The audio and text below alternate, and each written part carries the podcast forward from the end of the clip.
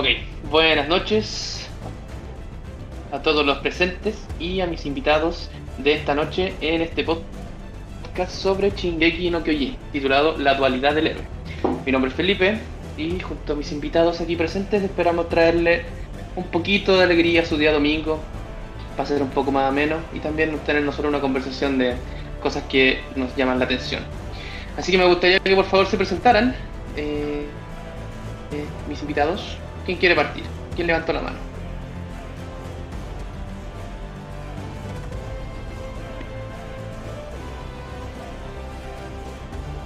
¿Cómo es? ¿Lo cortaste?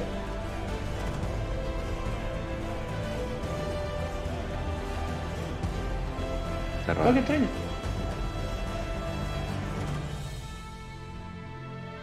¿Será, ¿Será copyright?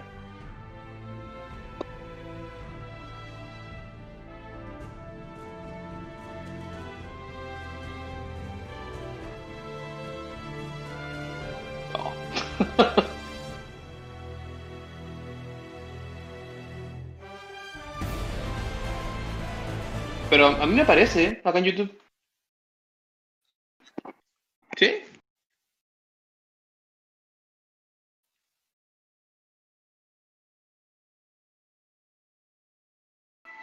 De hecho, la ni se escucha. Sí, a mí,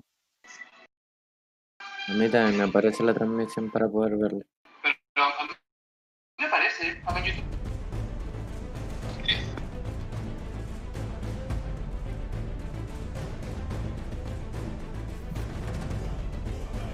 Tenemos un... Ya. Volviendo después de ese pequeño problema en el camino. eh, Perdón, sonó el timbre. ¿Se pueden presentar mis invitados, por favor? Eh, ¿Quién quiere partir? Eh, bueno, me presento, mi nombre es Daniel Guerrero, eh, gran fan de Shingeki desde, desde el inicio, desde que salió el 2013, si mal no me equivoco. Tengo 22 años, estudio en la Universidad de La Serena y bueno, aquí estoy con todas las ganas de poder compartir. Un gusto y buenas noches también. Bien. Eh, Basti, por favor, adelante. Hola chicos, un gusto eh, volver a ser invitado eh, por Freaks and Geeks. Eh, esta es mi tercera vez con ustedes. Eh, por favor, ¿alguien desconecte ese timbre? Gracias. no, es broma. Oye, muchas gracias a todos por la invitación de nuevo. Estuve en el podcast de One Piece y el podcast de Scott Pilgrim. Eh, ambos muy buenos, los recomiendo escuchar. Y eh, darle las gracias, darle las gracias por la invitación y esperamos que se desarrolle muy genial este nuevo podcast. Eso. Muy bien, muy bien. Se nos queda una persona en el tintero, así que por favor, preséntese. Muy buenas noches, mi nombre es Matías González, estudio antropología en la Universidad Alberto Hurtado, pertenezco al grupo de FGI. Anteriormente dirigí el podcast de Tokusatsu en Occidente, donde contamos mucho la historia de Godzilla y los monstruos gigantes. Y estamos dispuestos a participar con todo el ánimo y las ganas cada vez. Maravilloso entonces. Todos están eh, al día con el manga, por lo que me contaron, así que va a ser, va a ser full spoiler este asunto. Eh, me gustaría partir un poquito conversando sobre mm, cómo, cómo se sitúa Shingeki dentro del, del mundo del shonen, porque si bien tiene ciertos rasgos que son de la, de, de la temática shonen, básicamente, que sería como todos los personajes jóvenes y, y eso, también siento que trata temas como mucho más, más complejos y quizás, por eso mismo quizás no está en la Shonen Jam, no sé. ¿Qué opinan ustedes al respecto? Es, es bastante complicado porque. Siendo que han leído otros shonen también. Claro, porque SNK eh, bordea el shonen, pero bordea el seinen de, de cierta forma. Mm, Eh, con un aspecto eh, de un juego psicológico bastante fuerte, eh, con temáticas bastante fascistas, con temáticas eh, bastante, como digo, bordeando el seinen, bordeando el shounen, pero a la vez haciéndolo bastante entretenido, bastante agradable y bastante fácil. No, no, fácil no es a la lectura, pero accesible a- al público. Yo creo que es un seinen que se adaptó para ser shounen, no un, no un shounen que quiso ser seinen, si se me puede entender. ¿Podría hacer un poquito la diferenciación entre Shounen y Seinen para quienes no entiendan quizás? El seinen básicamente está dirigido a un público más adulto, eh, donde todo es más explícito y donde todo es más eh, más para adultos. Por ejemplo, el shounen se basa en una edad entre los 10 y los 15 años. El seinen ya supera ese- esa barrera, en la cual ya se habla de más tabú, se ve, es más core, se muestra más violencia, más sangre, y entonces es otro tema. Es Como, otro tema. como Death Note, por ejemplo. Claro, claro. pero Death Note igual sigue siendo parte del shounen. Sí, eso me llama la atención, pero está dentro del Shonen Jump. Bueno, pero. Eh, concuerdo totalmente contigo, que está tirado un poquito más hacia el, el Seinen. Eh, de hecho, cuando yo lo vi con mi polora en su momento, ella quedó muy impactada con, con la cantidad de, eh, de violencia que tiene la serie en la primera temporada. Los primeros capítulos son súper fuertes también. El primer capítulo, de hecho. No sé cuál ha sido la experiencia de ustedes, niños. Eh, Daniel. Daniel. bueno, pues, sí, eh, que te, estaba muteado porque tengo un gato aquí, entonces no quiero molestar con miau. No te preocupes. Pero sí, eh, concuerdo mucho con lo que dijeron del Seinen y el Shonen. De hecho, cuando estuve leyendo la pauta, eh, hablando sobre el, lo que íbamos a hablar aquí, dijeron Shonen, yo como Shonen, no era Seinen y me fui a buscar. Y fue como, ah, sí es Shonen. Em, y bueno, es muy diferente a otros tipos de anime porque para mí Shingeki es como muy real. Hay como otros tipos de series que tú sabes, sabes que hay como gente que nunca va a morir, cosas que nunca van a pasar esa línea de como lo más perturbante en los chones normales, pero Shingeki para mí es como un cada mes que viene un nuevo capítulo no tengo idea de lo que va a ocurrir. Sinceramente no tengo idea porque todo podría pasar. Y eso también me encanta. Eh, tiene tanto política, cosas sangrientas, cosas emocionantes. Mi gata también le gusta Shingeki, parece que quiere hablar. Eso estaba escuchando. Pero Eh, eh, sí, totalmente. Em, Matías, ¿cuál es tu, ha sido tu experiencia? Eh, la primera vez yo, cuando vi Shingeki, lo encontré bastante crudo, por decirlo así, ver las imágenes gore en una parte más shonen.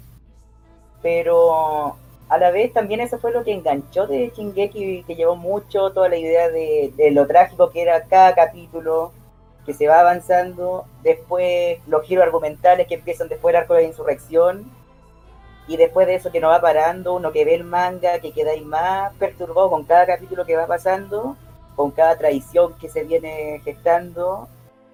Uf, Y es interesante ver todo eso. O por ejemplo, ¿qué se espera uno para el final? Aunque Isayama ya está dejando bien claro cómo va a terminar el, el manga.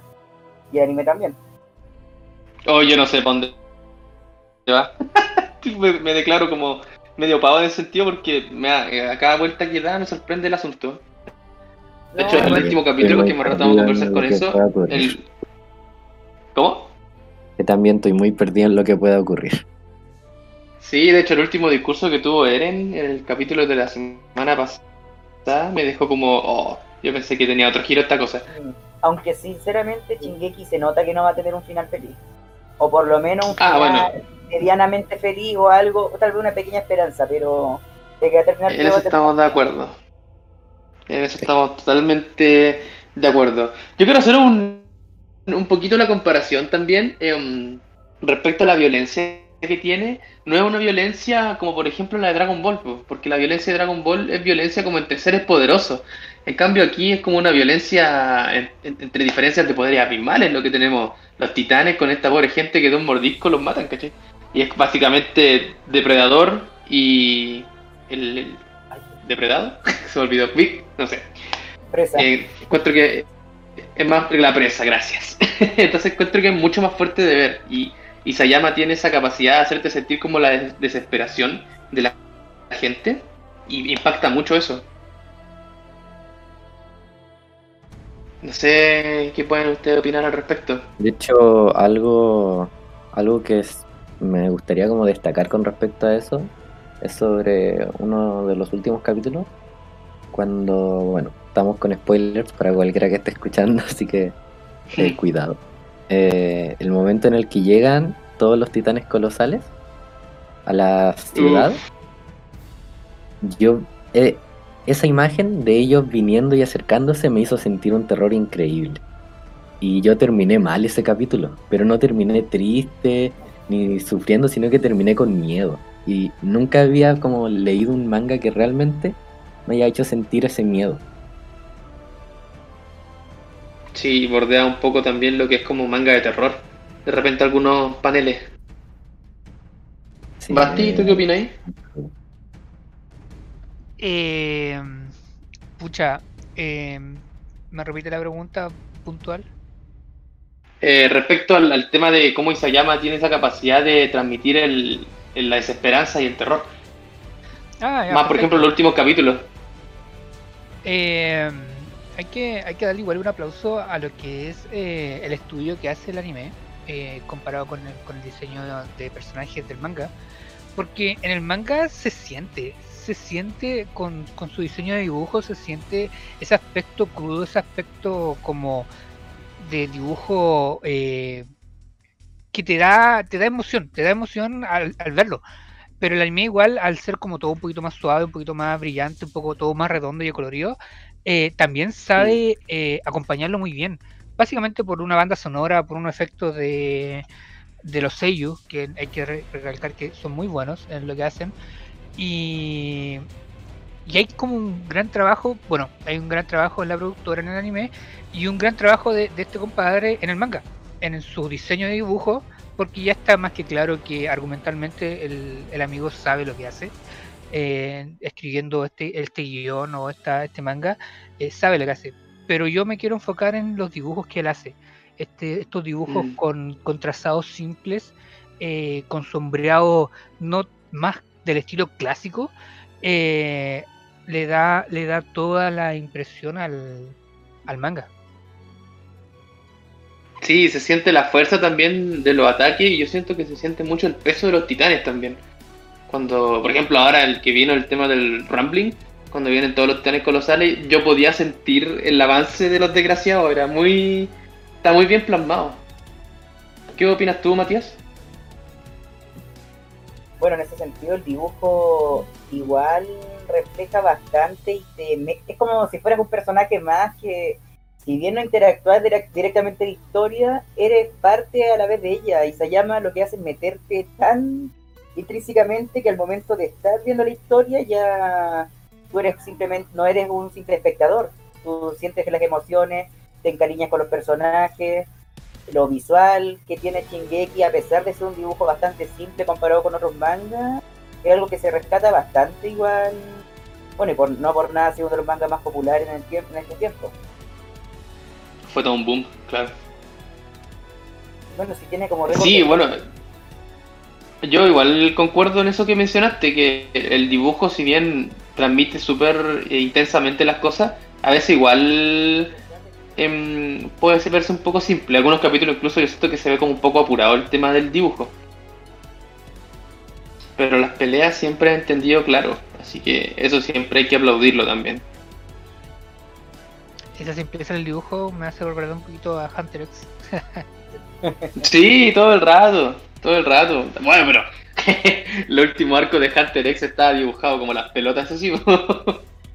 Totalmente. eran eran dibujitos en servilleta poco menos. Esperemos que esta década funcione para que haya mejorado los trazos.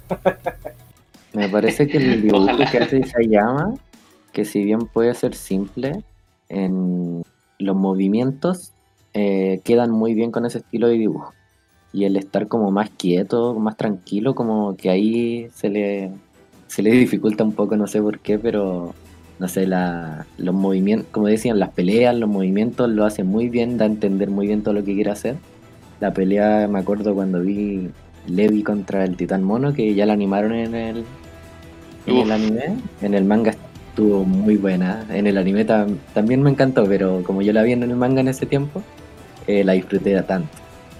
Y sí, pues también las expresiones de los rostros de, de sorpresa, de, de miedo también, de impacto, la, me gusta cómo se resalta en el dibujo. Aunque sea simple, eh, tengo esa como opinión.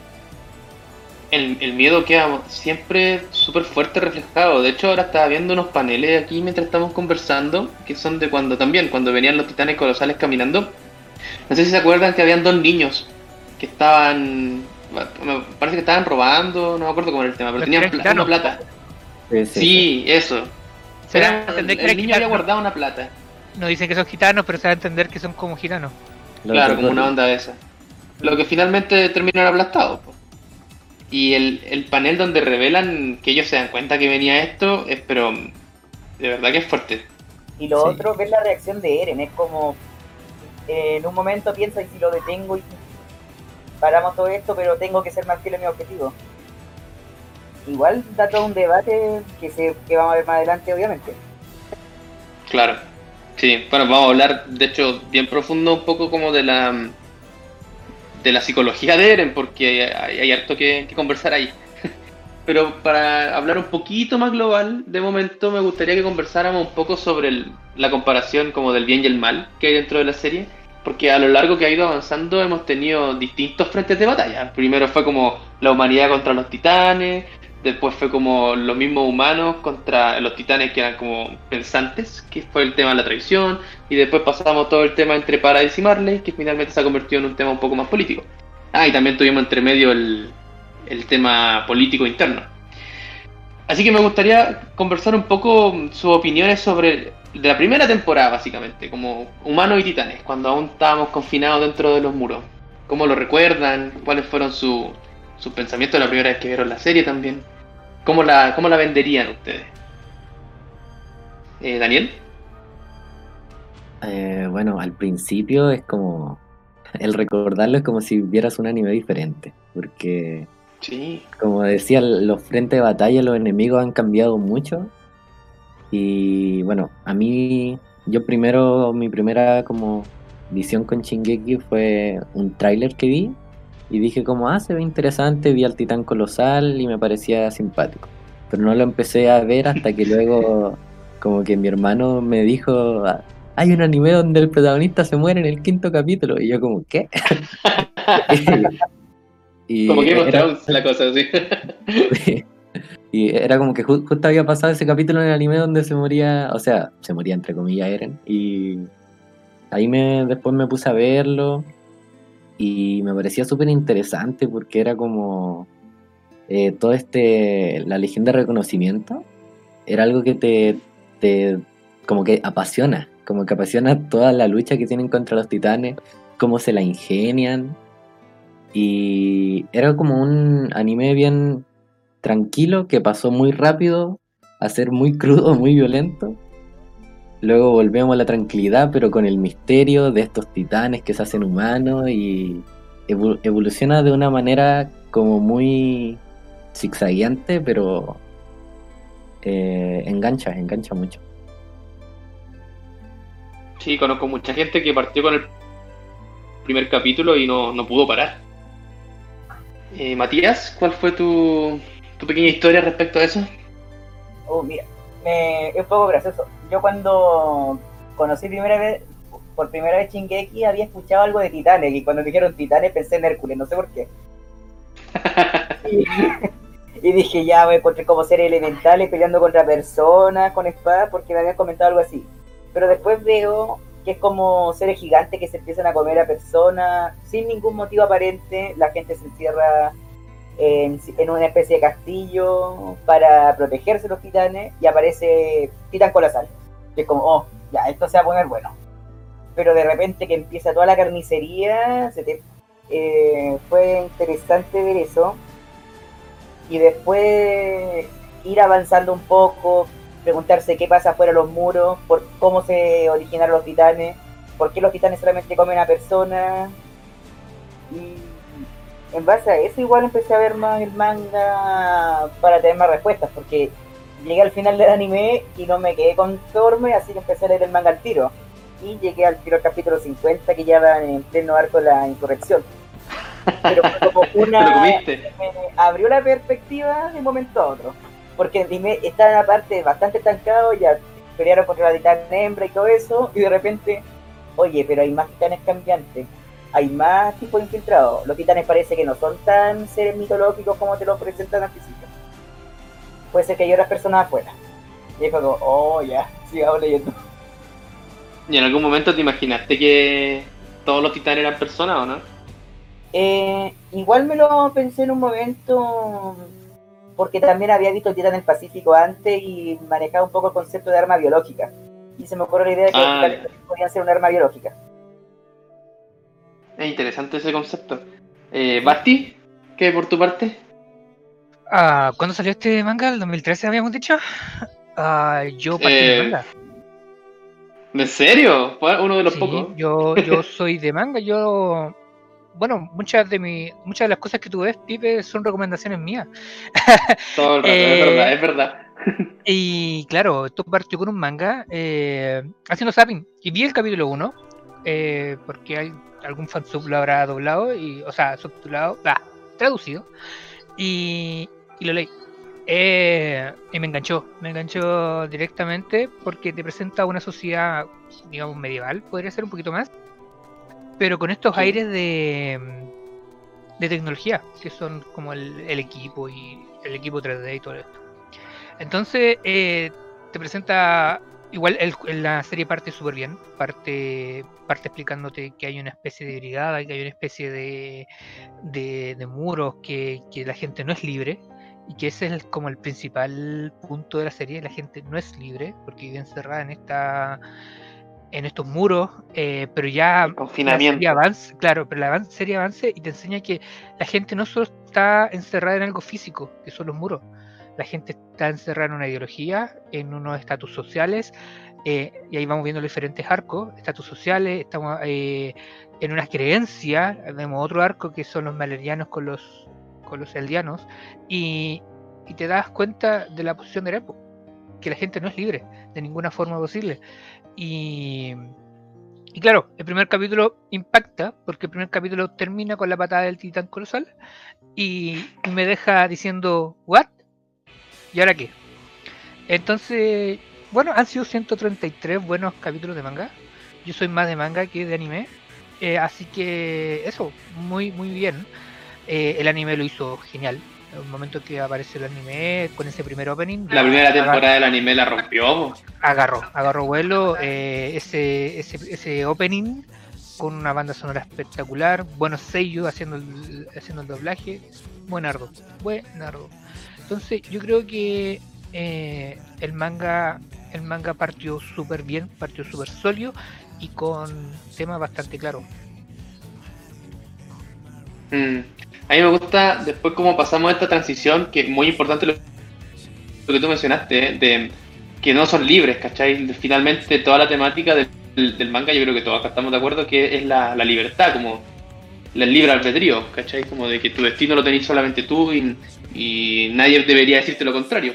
Entonces finalmente cuando llegamos a esta parte de la cruzada de los caminos, cuando eh, nos enteramos de que, que Reiner era el colosal, o sea, el acorazado y Bertolt del colosal.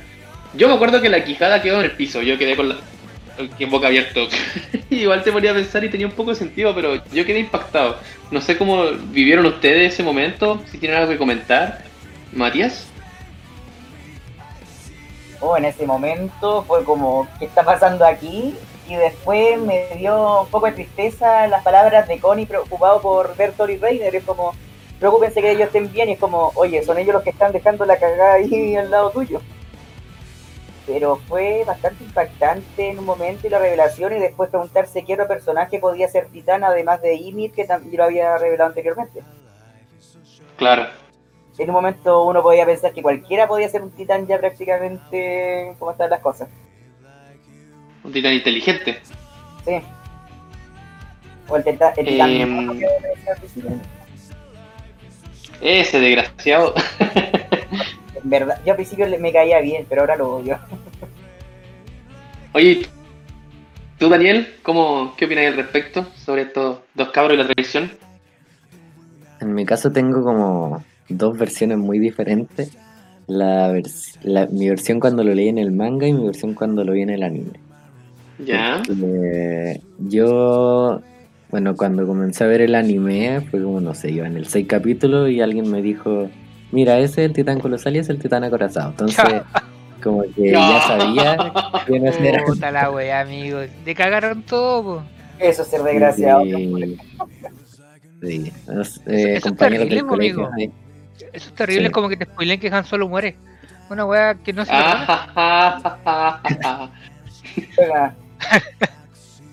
Entonces, después cuando terminé el anime y me puse a leer el manga, eh, ya tenía en mente eso. Por suerte lo de Ymir no me lo había spoileado. Así que Bueno. esa, eso para mí fue increíble. Pero cuando lo vi en el manga, lo de Reiner y Berthold, me pareció terrible de fome. Porque lo ¿Sí? que yo recuerdo de cuando lo leí fue como ver a, a Reiner diciéndolo, oye, oye Eren, mira, yo soy el acorazado, este otro el colosal, ¿te venís con nosotros? Y me acuerdo que lo vi fue como, oye, qué fome. Y después eh, pasaron años, años, años, porque se muero caleta en verlo, en salir la, la otra temporada. Y cuando lo vi en el anime, la música que pusieron, la tensión que había en el aire, Oh. Me conquistó totalmente y se transformó en una de las escenas mm, mis favoritas de todos los animes.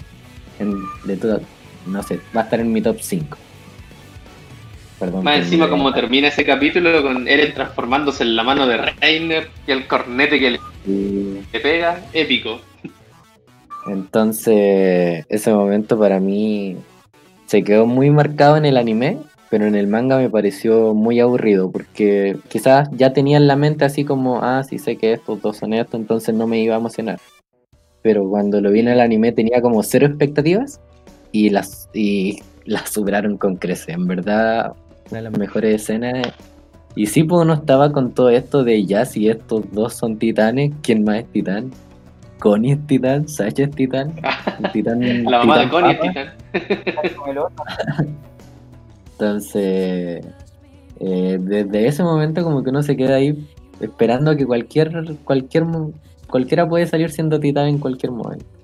Después cuando Oye, una pequeña- mono, Una pequeña acotación a todo esto, disculpa que te interrumpa. em, como tenemos ahora un poquito más de espectadores, volver a recalcar que esto es full spoiler, eh, desde el anime y hasta el último capítulo del manga. Así que para que lo tengan en consideración, chiquillos. Eh, disculpa, te había interrumpido, Daniel. No sé si querías terminar tu idea. Eh, bueno, eso es lo que iba a comentar, solo era que cuando vi el titán mono me acuerdo de que todos estábamos con que el papá de Eren, el papá de Eren, el papá de Eren. y, y después cuando se reveló, más encima se parecía, pues, entonces era como, oh, sí era, o no era, o sí era, o no era, y como estaba en blanco y negro. Pero claro, después bueno, resulta ser rubio. Sí, y ahí igual fueron, fueron tiempos entrete donde uno no sabía quién era quién y todo eso. Basti, ¿qué hay por tu parte? Eh, bueno, yo, como les decía, leí el manga, así que vi esto antes y, y yo era como, ah, este día sale el manga, este día se lee. Entonces, para mí fue spoiler, así que quedé boca abierta, quedé, quedé peinado para atrás, quedé choqueado, porque claro, se veían indicios, pero eh, ese dramatismo que le da el manga, eh, la sorpresa le pone todo el, todo el power up. En cambio, el anime, el efecto vi- audiovisual es lo que le da todo el toque, el grito de Eren y, bla bla. Sí, Totalmente brutal. Exacto. Pero claro, fue fue un choque, fue fue brígido y de ahí te ponía a pensar en, en Marco. Eh, entonces, Pobrecito. Sí, pobrecito Marco. Eh, bueno, Brigio, Brigio y, y decir que el, manga no me, lo, no me lo planteó mal, para nada, con sus caras eh, súper expresivas, con su diseño de dibujo y con como con argumento. Aparte el anime ya había salido para ese punto, entonces ya te podías imaginar un poquito las voces eh, relatando la situación. Si mal no Eso recuerdo. Totalmente cierto. Eh, Creo, creo que tenéis razón. Sí, creo. Bueno, pero en este punto uno lee el manga y se imagina las voces de todos, así que es como uno ya se acostumbra a eso. Eh, Claro, está de más, de más mencionar que en realidad han hecho un excelente trabajo con, con el equipo de animación. De hecho, recuerdo que para la temporada 3 fue que cambiaron la casa de animación, ¿cierto, Basti? sí, sí, sí, sí.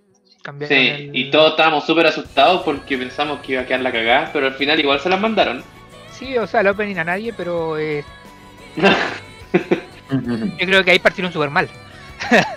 Sí, Eso- bueno, es- ese opening deja bastante que decir. es que los dos primeros son épicos. po. Yo creo que el punto de comparación es bien, es bien amplio. Que la banda que, Eh, la, la cantó ahí cambió o era la misma. No, la campeón han sido distintas bandas, si es que no me equivoco. Yo recuerdo como que Eh, Link yo- Dorison hacía casi todos. ¿Cómo? Link Dorison creo que hacía casi todos los openings, excepto ese que es como súper tranquilo. Ah, que es como, como tristecito. Yo, bueno, mi postura al menos fue que yo no había leído el manga cuando salió la, la segunda temporada todavía. Yo vi la primera temporada y me quedé esperando nomás. Ya después cuando pasamos por todo el tema de la revelación y dije, no, tengo que saber qué pasa y me puse a leer. Entonces, no me alcancé a spoilear. Para nada, de hecho no recuerdo haber sabido y cuando supe el tema de la revelación, como les dije, quedé anonadado, por decir una palabra más, más liviana. Em, pasando un poquito, eh, siguiendo avanzando con la serie, eh, en el momento que llega el titán mono y todo el tema, y aprendemos sobre la coordenada, eh, ahí yo dije, ya, este Wander Isayama tiene la idea más loca que la cresta. Partimos con gente gigante y ahora el tema de la familia real y toda esta cuestión. Encuentro que fue un, un punto súper importante en cómo siguió avanzando la historia, porque meter una familia real te mete directamente en política. Entonces, meterlo de esa forma, yo encuentro que fue súper inteligente. A pesar de que me aburrió un poco el arco eh, de la revuelta interna. Pero al menos en el manga, el anime es más entretenido. No sé qué opinan ustedes. Por dos también me aburrió mucho. De hecho, dejé de leer el manga por un tiempo. Sí, básicamente cuando se vienen los conflictos internos o que tienen que ver como con la humanidad dentro de Paradis, Paradis eh, se vuelve un poco como soporífera la, el, el manga, así que es como ya, un capítulo más, esperemos que pase algo revelador, un capítulo más y te lo llevas así, pues. Pero se defiende bien, se defiende bien y probablemente porque estamos acostumbrados, o sea, se viene después de un arco con con titanes, con, gente muerta, con, con gente devorada, con gente quebrada en dos. Entonces es como ya eh, esto es demasiado calmo para, para la costumbre. Entonces un poco Para lo que ya hemos visto. Claro, es un poco de eso lo que nos pasa, pero no dejan de ser malos y no dejan de estar bien estructurados y diseñados y escritos. Es, es un tema de gusto en el sentido de que, claro, estamos, estamos saliendo de un arco en el cual eh, pasó todo lo que le acabo de decir eh, y ahora vamos con un tema de bla bla. Un bla bla bien hecho, una conversación, totalmente. unos, claro, unos diálogos bien hechos, pero no hay titanes, entonces no- nos falta esa acción. Eh, son detalles, ¿no? Y un bla bla muy Creo necesario de destacar. Disculpa. Un bla bla muy necesario he de destacar. Ah, sí. Matías, ¿qué Igual opinas el tú? te sirvió para cambiar tu perspectiva con respecto a los personajes. Porque antes era como muy marcado quién podría ser, eh, comillas, los buenos, que era como la humanidad, y quién eran los malos, los titanes. Pero después de eso es como empieza a ver todo el sistema que hay detrás, las órdenes, las decisiones, las tradiciones que están empezando a surgir ya, en la- en los, liga- los legados familiares de Levi, que fue bastante igual buena la historia de, de Kenny, Sí, todo el rato. Fue como ya apliquémoslo a la historia y después vamos a empezar a ver a los titanes y hagamos un golpe de estado. Y es como chuta, ¿qué está pasando aquí? Claro, igual se justifica todas la- las situaciones, ¿eh? es como ya está bien, van fuera de los titanes, pero están justificados dentro del arco, o sea, dentro del mundo de ellos es como, ah, es entendible que esté pasando esto en este momento para poder desarrollar un siguiente avance. Totalmente. No es como que estuviera forzado o que estuviera necesariamente ahí ese arco. Y eso es difícil de lograr. Eso es súper complicado porque finalmente es como la estructura eh, orgánica que tiene la historia de Isayama. po. Y tiene que igual haberse visto yo creo que el complicado como para no aburrir a sus espectadores. Claro, claro. Eh, bueno, después de eso tuvimos todo el tema de mm, cuando llegan a la playa y se dan cuenta. Ah, bueno, en realidad hablemos primero del el tema del sótano, el, El sótano. el subterráneo de la casa de Eren. Antes, antes hay que hablar de eso. Eh, yo recuerdo que durante años llegó a ser como meme el tema de que había en el, en el subterráneo. Y bueno, antes tuvimos todo el tema del sacrificio de la tropa, donde solamente sobrevivió el desgraciado de Flock, a propósito. Eh, tuvimos el, el sacrificio de Erwin, el sacrificio de Armin, y todo eso conllevó a llegar al, al sótano. ¿Qué, ¿Qué opinan ustedes de, de la revelación? ¿Encuentran que estuvo buena? ¿Encuentran que valió la pena? ¿Encuentran que fue relaciona- bien relacionado con lo que ya hemos visto ese momento? Porque hay gente que igual encuentra que fue como demasiado el cambio. Es que no es que un cambio brusco, yo creo que más que nada es un fin de una etapa. Es el cierre y el inicio de un nuevo arco, de un nuevo punto de inflexión de, y de un nuevo problema. De un nuevo problema de libertad. Porque claro, llegan a este a este sótano después de haber, de haber habido un golpe, de haber habido eh, este tema con, con la familia real, todo el tema. Y, y nos presentan nuevos desafíos. Nos presentan Claro, lo que viene. Claro, eh, el, ya, ya, pele- ya se pelea, ya se pelea y se le hace, se le da cara a los titanes que vinieron a atacarnos, ya no son eh, la real amenaza que, fueron al comienzo, entonces ya es como terminemos un ciclo, comencemos otro, sin pegarse un time skip. Eh, o demos el inicio a, una nueva etapa del, del mundo de Shingeki. Entonces se justifica, se da a entender así y, y se aplica una madurez en el diseño también de, de la historia. Sí, caleta, caleta. Encuentro que está súper bien logrado. Eh, Daniel, Me acuerdo de esos momentos cuando ya llegaron a lo del sótano que todos estábamos así como para la embarrada haciendo teorías de que mordiéndonos la uña. Sí. Y no, totalmente satisfecho. La verdad no, no esperaba que fuera eso y me encanta porque me gusta sorprenderme de lo que más amo en los animes, que me sorprendan y eh, también fue como uno de los primeros momentos en donde ya dije "N- no sé qué va a pasar. Porque como que es típico en el anime, empieza el protagonista, tiene un sueño o algo que quiere cumplir, en este caso era como llegar al sótano. ¿sí? Y llegan y después ya, fin, alguna batallita final y listo. Pero ahora como que ya llegamos al sótano y es como, ¿y ahora qué? Acabamos de descubrir un montón de cosas muy diferentes. y te ponen en bandeja todo. Sí, entonces, como, como, como que te cambia el anime, de hecho, porque de ahí al, se abre el mundo totalmente. Tu visión del mundo cambia in- instantáneamente. Es que lo que tú dices eh, va muy de la mano con lo que hablamos en principio. Esto es un shounen que rebasa el seinen y claramente el shounen siempre es como súper básico y estructurado. Es el principal con una meta y, te van mostrando de forma muy básica cómo se va a desarrollar todo, porque digámoslo, es una serie para niños. Pero esta serie en particular eh, rompe ese esquema y te da como un aspecto psicológico un poquito mayor y te deja en esos cliffhanger al final de capítulo bastante metido y diciendo qué va a pasar ahora. Sí, porque finalmente Eren parte con el título simplemente de los voy a matar a todos y voy a salvar a la humanidad, ¿cachai? Y después, ahora estamos en los voy a matar a todos y voy a salvar a la humanidad, así que dio la vuelta completa. Yo creo que es como, no es tan así, es como eh, matar a todos y salvarme a mí. Con el último capítulo. Con, con el último capítulo. O, o salvar a los que quiero. Pues, También. Para allá. Sí, también va por allá.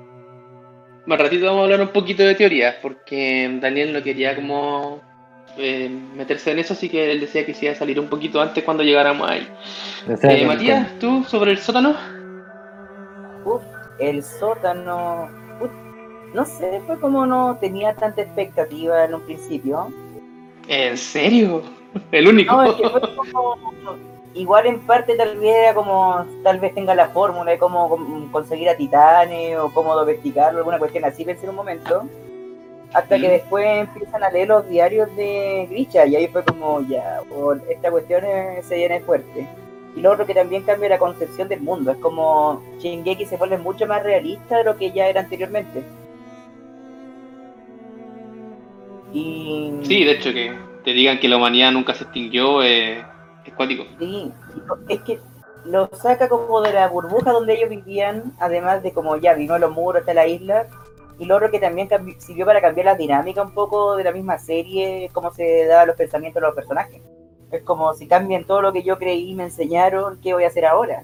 Que igual sirvió para evolucionar bastante al equipo de la tropa de, a la legión de reconocimiento y que se nota en los siguientes arcos. Concuerdo totalmente. Bueno, Eh, fotografía. tomándonos un poquito. Ah, disculpa. la fotografía que después va a cobrar bastante relevancia es como Isayama te deja muchos detalles que tú una, uno tiende a pasarlos por alto, pero después como tenés que releer varios capítulos, oh, pero si lo había dicho antes, ¿cómo no lo vi? Eso te dice que es un buen mangaka, le tiene cariño a, a su obra. Yo me he encontrado con varios mangakas que no están ni ahí con, ni ahí con lo que hicieron, como Akira Toriyama, o mm, el tipo de Evangelion, que está como enojado con su obra, no sé qué onda. Pero tipo Evangelion es, Em, un, es una producción de un. Es una Gainax. Sí, pero es la historia de una sola persona, un tipo lo escribió. Sí, pero es como un anime. Es que sabes que el tema de Evangelion da para más conversación aparte. Sí, en todo caso, no nos metamos para allá. No, nadie, nadie tenemos entiende. Evangelion la primera. Como tres Y el que diga que sí es mentira. Mira lo que le hizo a Godzilla, por favor. Ajá. Eh, que, Hi- bueno, lo habíamos tocado en el podcast anterior, Hideki hizo una, un remake de Godzilla, que es como una crítica a la Ah. sociedad y bastante... La recomiendo, pero a la vez no la recomiendo si un fanático más tradicional. Lo voy a, le voy a echar un ojo probablemente. Oigan, Ah, chiquillos, bueno. siguiendo un poquito ya con, con la historia, como para ir ya llegando a donde estamos hoy en día.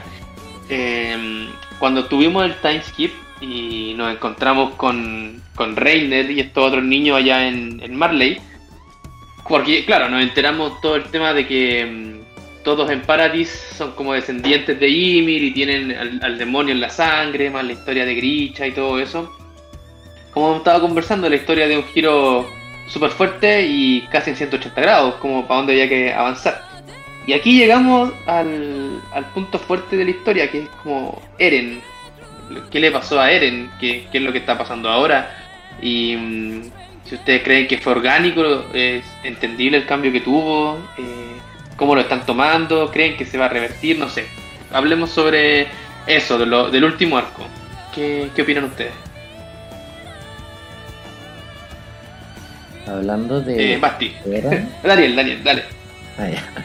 Eh, para mí Eren ahora mismo es como uno de los personajes más como reales que he visto porque él pareciera tener un objetivo, pero mientras más avanzamos como que más vemos que ni él como que entiende bien lo que quiere, porque él quiere la libertad de los demás, quiere proteger a los que quiere, pero también como vimos cuando se encontró con este niño gitano, eh, le pedía disculpas de lo que iba a hacer, entonces en él como que también hay un arrepentimiento y ya no sé si es que él hace esto porque se siente obligado, porque lo ve como la única forma, o si realmente ve, lo ve como la solución derechamente.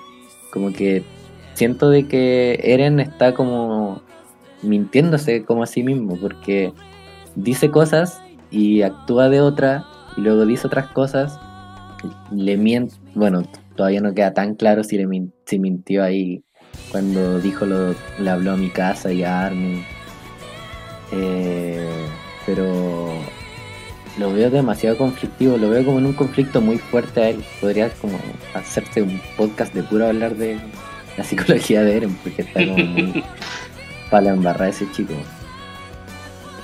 Sí, está complicado. Basti, ¿qué, qué me podéis comentar tú? Ah, a ver, eh... Oh, Eren, eh... Este niño, Dios mío.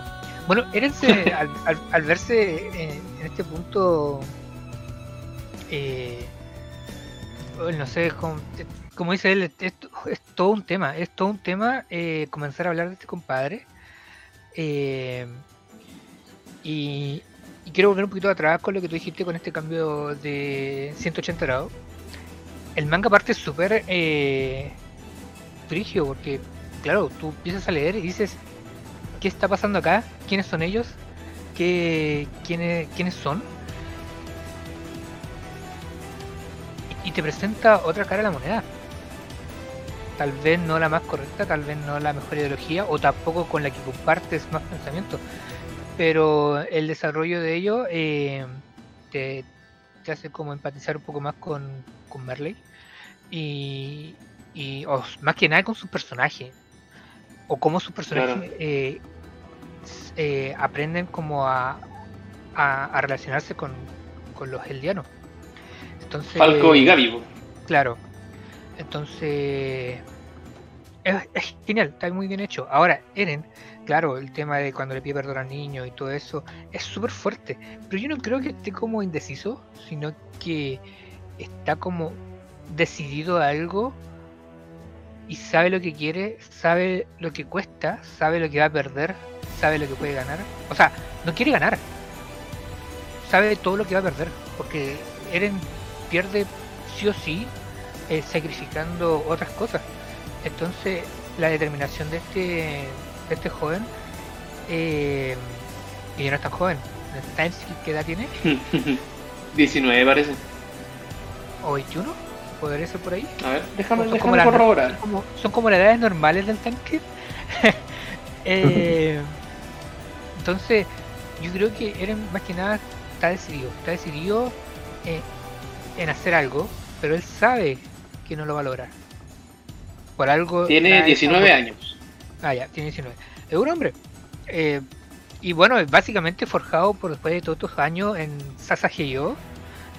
Eh, claro, la frase y la forma en que te, te adoctrinan, porque básicamente es un ado- ah, fuck, adoctrinamiento. Adoctrinación. Eh, sí. Eh, Shinzo Sasageyo, entrega tu corazón. Entonces, básicamente eso. Da, da a entender que, claro, se da todo por cumplir un objetivo, se da todo por cumplir lo que, lo que tú quieres hacer. Entonces, este chico está como muy metido en eso. Eh, y lo vemos dando oportunidades, dando oportunidades a gente que claramente no, poder- no debería tenerlas, pero en, temas de poder. Eh, porque ya ve más allá, ve más allá de, de, de lo que él quiere. Y eso me hace entender un poquito la unión que se está formando en ese avión. Eh, Mm, esa, esa unión me da a entender en un futuro como un mal mayor. Como la unión hace un mal mayor, eh, genera como nuevos lazos. Es como que por ahí veo venir la mentalidad de este chico. como un, un sacrificio haciéndolo como el, el villano que unificó a todos. Una cosa así, una cosa así. Mm, interesante Yo perspectiva.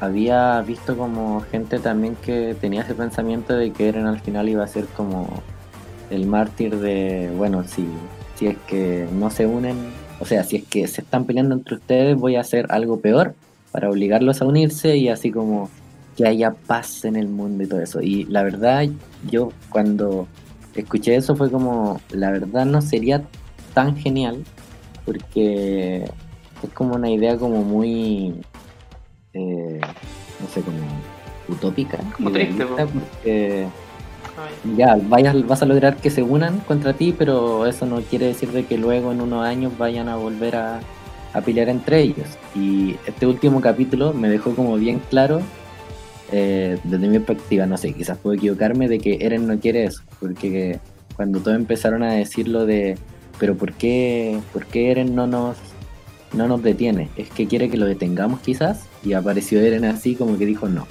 no, yo no quiero que me detengan, solo ustedes tienen la libertad de hacer lo que quieran. Y yo así como, ah, bueno, ya, entonces estamos claros que este solo... yo no entendí así, yo, yo no, claro, pero yo no lo entendí así porque, claro, él, le dice... Eh, básicamente que no quiere conversar. Es como, si van a venir, vengan, pero decidió a, a dejar la pelea. Claro, no, no vamos a hacer esto diplomáticamente. Yo creo que ese es como el más el discurso. Eh, volviendo al tema de mártir. Perdón, mártir está mal, está mal dicho. Sí. Un enemigo. ¿No? Mártir es una... Ah, no, este está malo. Eh, Matías, ¿qué opinas tú? Mm, con respecto a lo que está pasando actualmente, igual un poco complejo. Bueno, yo veo a él en este momento ya más como un villano trágico dentro de la historia, porque al final Eren se, se formó con los ideales de primero vengar la muerte de su madre, sus familiares, después contra los responsables, después un Eren que quiere que quiere derrotar a los titanes, después un Eren que ya está buscando amedrentar en un principio a la gente de Marley, para que dejen tranquila la isla y que no les hagan una invasión a gran escala como ya se está prometiendo. Eren dándose cuenta que puede tener el poder de cambiar el mundo y evitar los problemas, pero sí hay un mensaje bastante fuerte sobre la memoria colectiva y la venganza que se produce, sobre todo en el trato entre marleanos y eldianos. Es como los eldianos siempre fueron los demonios que los, los geldianos son un enemigo común, los geldianos nunca van a ser mejores que nosotros, tenemos que tratarlos mal por los pecados de sus padres. Y a la vez, el mismo pasado lo que va persiguiendo a Eren en parte de su plan de acabar con el resto del mundo para que Eldia se libere de un, de un momento de todos los problemas que estaban pasando. Pero igual en este momento es un poco complejo de ver las acciones de Eren desde una sola perspectiva. Porque igual el último capítulo era como Eren tal vez también tenía la idea de que Eren quería ser un mártir y sacrificarse para unir a todos, porque los marlianos y aldeanos están peleando contra el enemigo común que es Eren, pero aún no se ha visto, ya se están organizando. Pero a la vez hay gente que entiende y apoya totalmente la postura de Eren, como Floch, bueno, menos mal que murió. Pero no sé, ¿qué, le pasó cuando vieron el sacrificio de Chad y Simagat? A mí fue como me llegó, me dio mucha pena ver esa región. No, eran desconocidos, se consideraron enemigos, pero tenían un objetivo en común que era salvar el mundo. Fue, fue un poco emotivo. El barco, ¿no? Cuando explotaron el barco. Chad y con todo lo que hizo para evitar que Eren se metiera a la región reconocimiento, que se notaba que había cierta tensión y era por culpa de Gricha y Magat, que era como fiel al ideal marleano, pero de repente dice, mejor me sacrifico para ayudar a una causa noble, mejor, mayor. Sí, o sea, por mi parte al menos yo encuentro que es como el... Finalmente lo que ellos hicieron es como la semilla de lo que llevan cada uno de los personajes principales en este momento, que serían lo, por parte de Paradis, la Legión de Reconocimiento, y por parte de Marley, que sería en este exacto momento eh, Gaby y Falco. Ellos le dieron como... Con el entrenamiento que recibieron y las instrucciones que recibieron de ellos, que ¿cachai? Creciendo y todo, siento que finalmente como la voluntad em, de sus entrenadores que la llevan al campo de batalla. Entonces el sacrificio de ellos finalmente representa para mí como el sacrificio que pueden hacer ellos también, ¿cachai? Como que finalmente quieren el bien común para intentar detener a Eren. Y como tú decís, em, la mayoría de los soldados terminan siendo desconocidos en una batalla gigante, pues. entonces ese tipo de sacrificio es como el más, eh, el más común, pero también el más valorado. A mis ojos al menos, no sé qué opinan el resto de los chiquillos.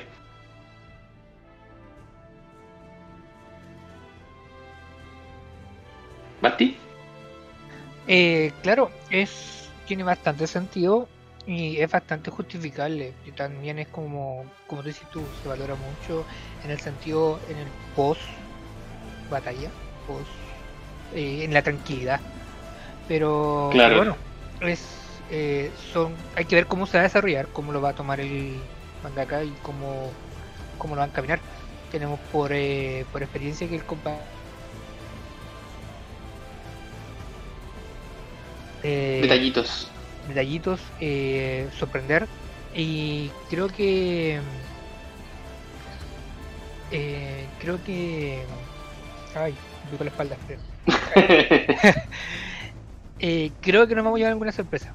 Espero que, que se considere que sí o sí va a haber una sorpresa, sí o sí va a haber un cliffhanger en alguno de estos capítulos. No sé cuánto les queda, no sé si ya se confirmó que estamos en la recta final, así como ya quedan cinco capítulos o algo parecido. Es que yo pensé que iba a terminar este año, pero a esta altura ya no sé, ¿eh? No creo que termine en tres capítulos, porque queda noviembre y diciembre, ¿no? Pues, Y dos, dos, Claro, no creo. por otro lado, eh, la publicidad del nuevo anime es Final Season. Sí, pues, no, si está confirmado. Yo creo que Isayama estuvo trabajando ahí directamente, como para dar el guion de cómo iba a terminar. O sea, vamos a ver un Game of Thrones Season 8 de nuevo. Ay, ojalá que no. no me traigáis recuerdos de Vietnam, pues viejo. No me traigáis nada.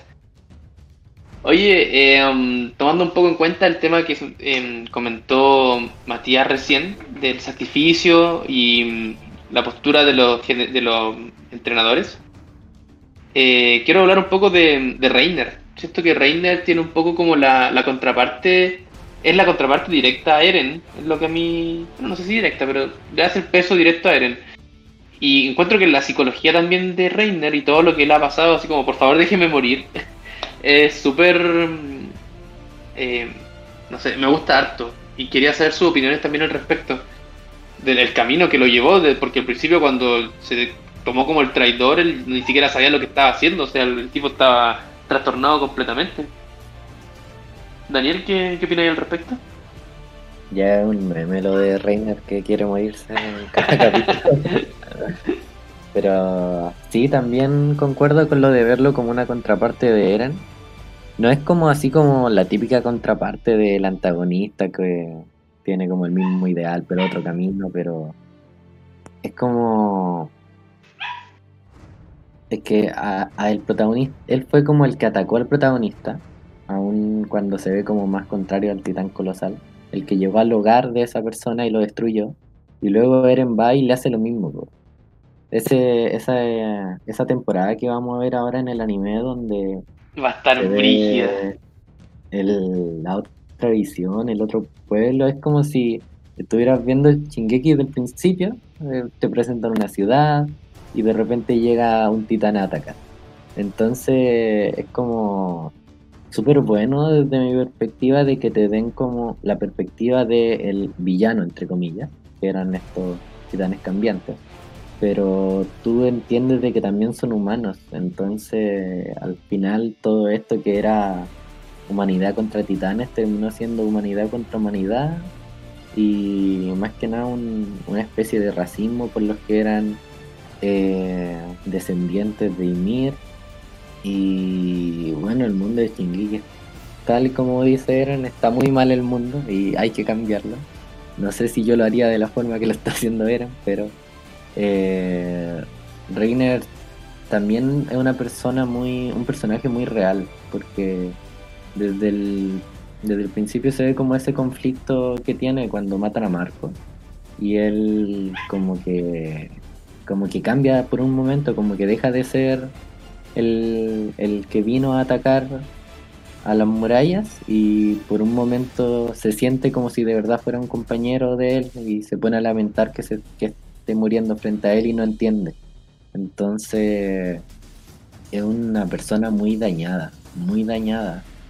Eh, también agregar una cosa que sí, antes de que se muestre la verdadera muerte de Marco, siempre esperé que Marco volviera como titán. Nunca volvió como titán. Estoy triste por eso. Pero eh, Esa hubiera sido la venganza maestra. sí.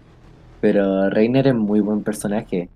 Siento, eso sí, como que no tiene como ese nivel de protagonismo que tiene Eren, pero pero sí, lo veo como una contraparte de él y también muy trastornado al igual que Eren. Solo que Reiner solo quiere morirse él y Eren quiere matar a todos los que no sean él. Por eso mismo es el contraste perfecto. Eh, Matías, ¿qué opinas tú? Mira, igual un punto que se podría tocar también es la cercanía que hubo entre Eren y Reiner, porque fue una suerte mentor con maestro la, los pensamientos e ideologías que tenían y cuando se descubre Sí, que. Reiner es infiltrado y ahí cuando empieza la batalla, Eren sacando toda su frustración por delante frente a Reiner. Y después en el arco de Marley que humaniza mucho más a Reiner tomando la idea de toda la doctrina política que hay detrás con su individualidad. Porque Reiner si bien está alienado al sistema de Marley, al final eh, eh, Reiner se empieza a cuestionar todo lo que está haciendo, que él tiene ese motivo que está protegiendo a su familia, pero que a la vez siempre va a ser, va a ser el malo, sea del lado que lo estén viendo. No sé, Sí, encuentro que eso eh, es súper llamativo el, tema de, cómo los ojos finalmente te miran, porque al infiltrarse en el, en el bando contrario y pasaron todas las cosas que tenían que pasar, igual siento que a Reiner le pegó súper fuerte esa cuestión de finalmente que todos lo odien. Igual cuando se puede llevar eso fácil. Igual cuando le pide a. Ah, le pide a Falco que salva a Gaby. El nombre. ¿Verdad?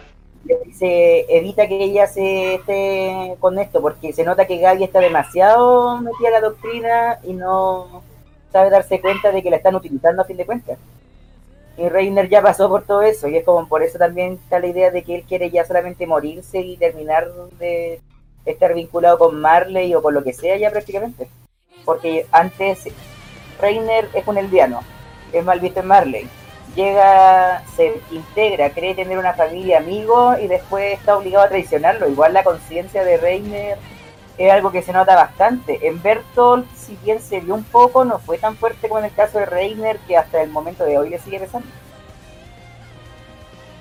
Sí, pues Bertolt se llevó el camino fácil, entre comillas.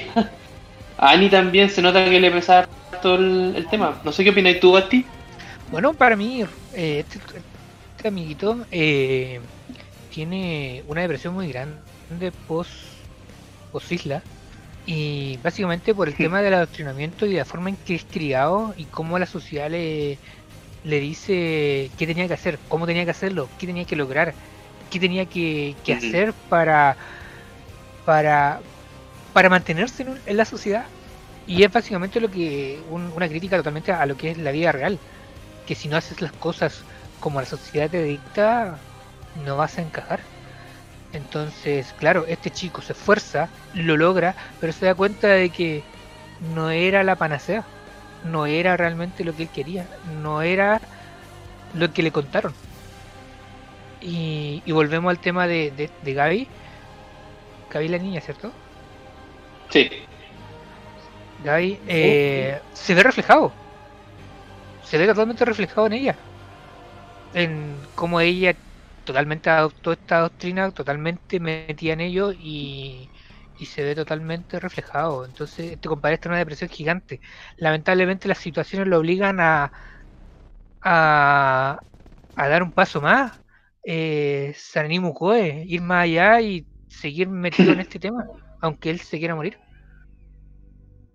Finalmente, eh, también es como el alma del soldado. Igual se podría decir que Reiner presenta fatiga de combate, que es una patología que le afecta a mucha gente del ámbito militar, pero que es como bastante, ¿cómo decirlo?, invisibilizada. Es como piensan que la gente simplemente no quiere pelear o es un cobarde, pero a la vez como se siente obligado y se da cuenta de que sus acciones traen consecuencias para bien o para mal y que al final simplemente está siguiendo órdenes, no es algo que quiera hacer porque sí. Claro, Totalmente, que también eh, se ve totalmente reflejado con el tema de Eren de la libertad. Sí, finalmente todos estos personajes están atrapados dentro de eso. Esa cosa de que son, son como órdenes y cosas que no quiere hacer, eh, se refleja mucho en que Shingeki hay cosas que tienes como que verla dos veces. Como antes de saber todo este pasado de Reiner, toda esta vida en, en Marley, hay cosas que dicen y que dice él que uno no le entiende, como por ejemplo cuando se revela que es un titán y él habla sobre que él, él desearía no haber venido porque él no entendía nada, porque él solo era un niño. Y de ahí todo, uno entiende de que él decía eso porque cuando él era niño le dijeron de que en la isla había demonios y al llegar acá se dio cuenta de que son personas como él y no tiene como el coraje para poder hacer todo lo que él, toda su vida creyó que era correcto. Cuando están, cuando también capturaron a Eren y están en los árboles con Ymir y Berthold, ahí mismo ¿Verdad? dice, ¿quién, ¿quién diablos crees que haría esto por querer? Porque ellos no quieren hacerlo, realmente no quieren, pero es como la vida que le enseñaron y ahora se están dando cuenta de que es una mentira, pero no tienen como cómo escapar de esto y la verdad algo muy fuerte, para un shonen también es muy fuerte tener estos personajes con depresión, con traumas, no es como algo que se vería en otra serie. De hecho, cuando tuvimos el, el flashback de Reiner, y Annie cuando eran niños, que ahí, bueno, ahí de hecho te demuestran que em, Ymir se comió al, al amigo de ellos, po, que no me acuerdo cómo se llama, no sé si ustedes se acuerdan. El hermano de Aileen. tenía no me el- acuerdo tampoco. Marcel, No era hermano, Marcel, Marcel. parece, sí, pero era hermano de quién? Porco. De los Gailar. Ya, ya, ya. Bueno, el punto es que ella se lo come y ahí agarra su poder del, del titán mandíbula. Eh, ahí tenemos todo este flashback justo cuando tienen que destruir el muro, po, y eran niños, eran muy chicos. Esa parte me, me- me dio mucha tristeza, como el tema de vámonos simplemente, y Reiner dice, no, tenemos que hacerlo, ¿cachai? Como... Es fuerte, yo lo encuentro fuerte. Ver las cosas desde esa perspectiva. Ese capítulo también un fue tema. como muy diferente. ¿Basti dijiste algo? Es todo un tema porque, claro, se, se ve un, un contraste porque vuelve a aparecer Eren chiquito viendo cómo, cómo ellos destruían y, y te das cuenta que, claro, ellos siendo más pequeños que Eren ya estaban haciendo prácticamente un genocidio. Sí, po. Sí, bueno, lo mismo que hablábamos recién, por el adoctrinamiento político y militar finalmente, po. Que estos tipos de, de Marley le enseñaron a, a como a, a crear armas de estos titanes que usaban, que supuestamente son el demonio. Eso yo lo que encuentro más fuerte también dentro de todo esto, que toman a estos personajes y esta idea de los titanes como hijos del diablo y lo usan ellos mismos como armas para destruirse entre ellos. Eso es diabólico, hermano, destruir tu propia gente así. Sí, de hecho. Es sí. un enemigo para justificar tu acto. Claro. Pero uf, lo encuentro de verdad muy interesante. Igual un- hay una referencia brutales que se hacen con la mitología nórdica sobre los Jotun, que son los que podrían decirse que son los titanes, y con Ymir mismo, porque Ymir fue el primer gigante que nació de la creación del fuego y hielo. Y lo primero que pasa, Ymir nace, empieza a dar vida a otras criaturas, crea a los dioses, eh, podríamos decir que desentierra a los dioses que ya estaban en el hielo, los dioses tienen hijos y los hijos de los dioses, los nietos, que entre son Odín, Be y Gili, matan a Ymir, destruye- destruyen todo su cuerpo y con su cuerpo crean la tierra. Igual tiene que ver Mm. mucho el carácter fundacional de Ymir con el resto, y después los dioses iban a molestar a los hijos que quedaban de Ymir, que escaparon a Jotunheim, para justificar su guerra y todo. Y eh, si uno ve la mitología nórdica, hasta el día de hoy los Jotun siguen siendo los malos, pero nadie cu- cuestiona por qué los Aesir van a destruir su reino, a golpear, a masacrar todo, muchas veces por simple diversión. Mm. Tiene un contraste súper fuerte entonces, pues. Sí, ¿no? Y los nombres, por ejemplo, el castillo de Utgard eh, re- tiene muchas revelaciones en la mitología nórdica sobre la realidad del mundo y los dioses, y en el castillo de Utgard es cuando descubren que Ymir es una titán cambiante. Y de ahí ya se empieza a poner la perspectiva de que hay muchos titanes infiltrados, que los titanes pueden ser una creación. Mm. Ahí habían spoiler entonces en la historia de la humanidad, ¿qué dices tú? Puede ser, puede ser. Venía como de antes. Oye, tenemos aquí un comentario en el podcast de un, de un amigo que se llama Samuel Guerrero, que si no me equivoco es hermano del Daniel. Eh, dice, la cosa que se le unió a Ymir en la espalda está basada en un organismo que vivió en el pasado, llamado Alucigenia. No había escuchado eso yo. Googlear. Es una especie de coral andante, no es ni siquiera molusco, clasificarlo. que hasta el día de hoy es es un- uno de los fósiles más raros de la historia.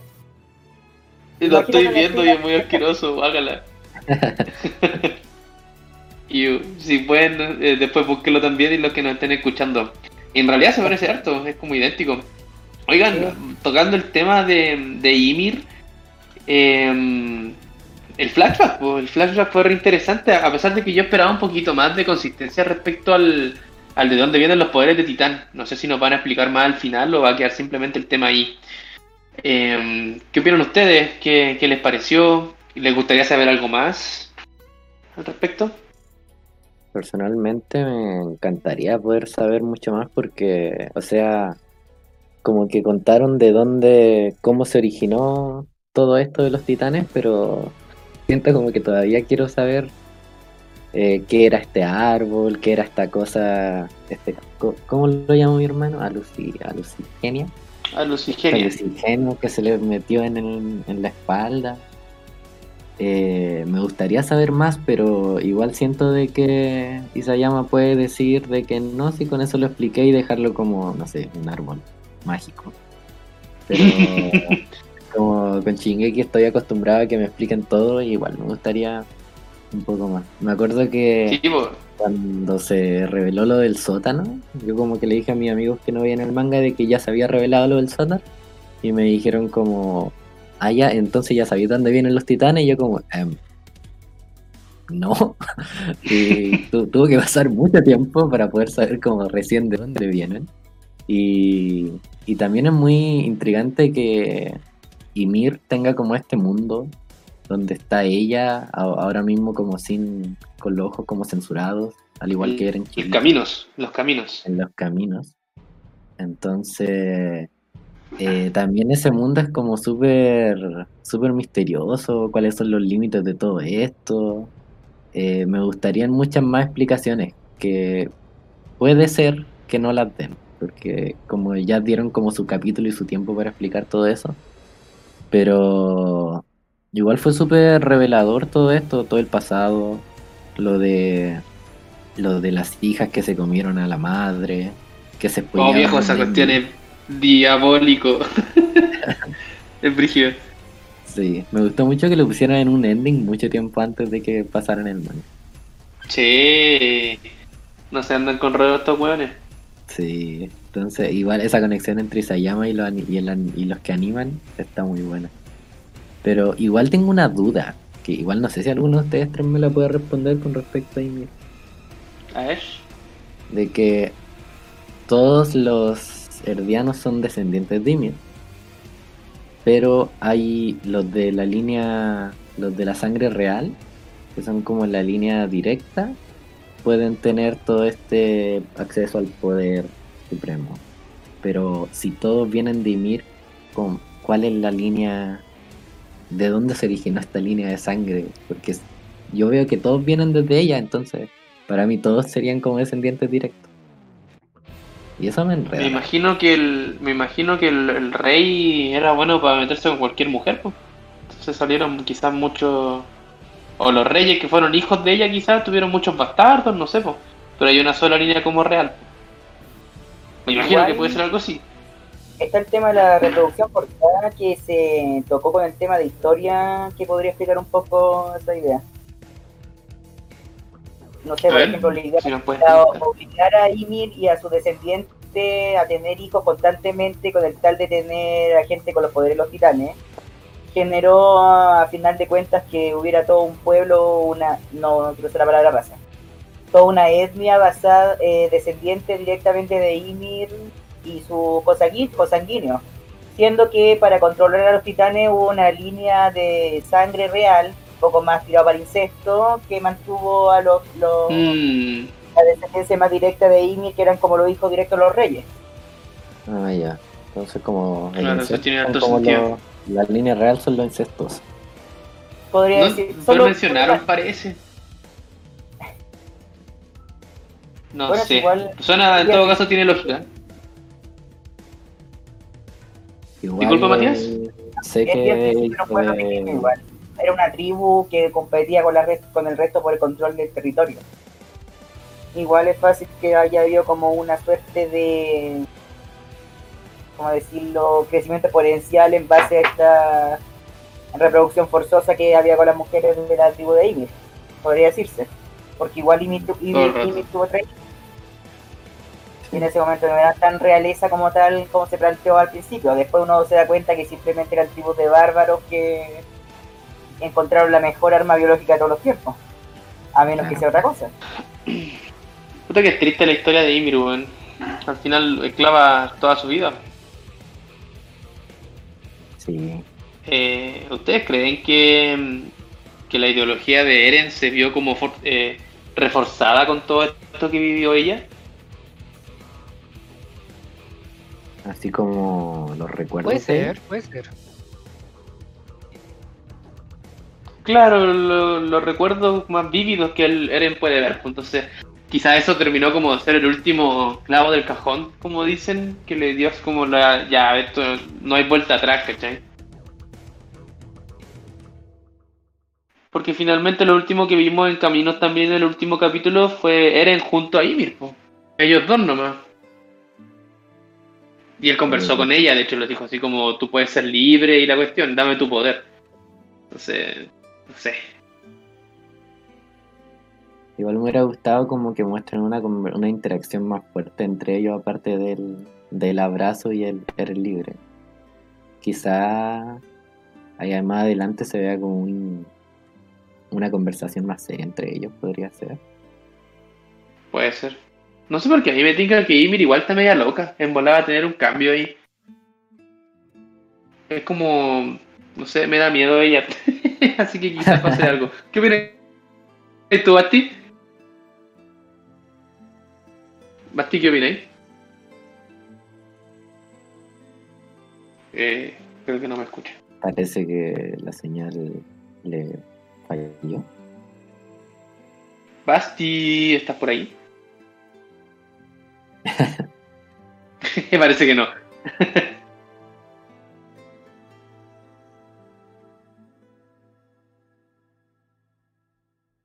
Aparentemente nuestro amigo Basti está con problemas técnicos, así que mm, eh, creo que Matías dio su comentario ya sobre Ymir, ¿o no? Parece que no. ¿Qué opinas tú, Matías? No sé, Ymir también te puedo decir que lo veo como un personaje trágico. No, es un villano como estoy viendo a Eren en este momento, pero sí Ymir era alguien que toda su vida fue una esclava y hasta el momento de hoy termina siendo utilizada para los intereses de otros. Y Eren está dándole como esta idea de libertad que puede ganar destruyendo el mundo y vengando todo lo que le pasó anteriormente. Pero también hay algo que si bien no entendí del todo claro, aunque si hago un- una pequeña reflexión si se entiende, porque Ymir ayudó a, Se- a a revivir, entre comillas, y recuperar su cuerpo después de la explosión que provocó Levi. Porque fue como, bueno, se merece morir por fin este desgraciado, y aparece Ymir y le da un cuerpo nuevo, fue como... ¿Qué opinas tú, Daniel? La verdad, eso, eso de que el, de, es que me confunde un poco ese mundo donde como que pasan mil años en un segundo y todo eso. Y la verdad, el que sé que pudiera como liberarse de esas cadenas no me, no me convenció. Porque como Yo que, más el- que... No, disculpa, sigue. como que la, la cosa era de que no tenían como la libertad como de controlar totalmente, pero él estuvo ahí y como que dijo, no, es que estuve mucho tiempo y listo, ya no tenía las cadenas. Entonces, como que ponen un límite y luego te lo que- quitan al tiro. Ah, ya, sí te cacho. Mira, yo lo veo más que nada porque como sí que es familia real, quizás tenía como una facilidad como para dar órdenes más que nada, pues sí, Mir como que agachaba el moño. Mm. Eso es lo que yo me imagino que puede ser. Porque en realidad Eren no tiene sangre real, pues entonces ya como que se ganó el... Eren como que se ganó a Ymir, pues, ¿cachai? Como por... con su discurso y todo, pero sí que podía darle órdenes. Sí, Sí. pero creo que estas cadenas lo que representaba era como lo de el, el ay, ¿cómo era esto? Como la promesa del rey o algo así. De que no Ah, iba- la voluntad del rey. de la voluntad del rey.